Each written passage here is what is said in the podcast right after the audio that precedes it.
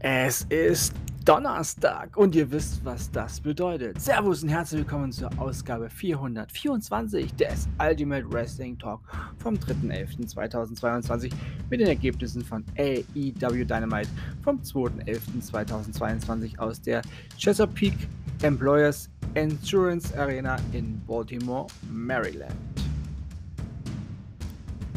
Jay Lethal besiegte Darby Allen. John Moxley besiegte Moriarty. Ring of Honor World Championship Match. The Ocho. Chris Jericho besiegte Colt Cabana. AEW All Atlantic Championship Three-Way Match. Orange Cassidy besiegte Ray Phoenix und Lucha Luchasaurus. TBS Championship Match. Chad Cargill besiegte The Problem. Marina Javier.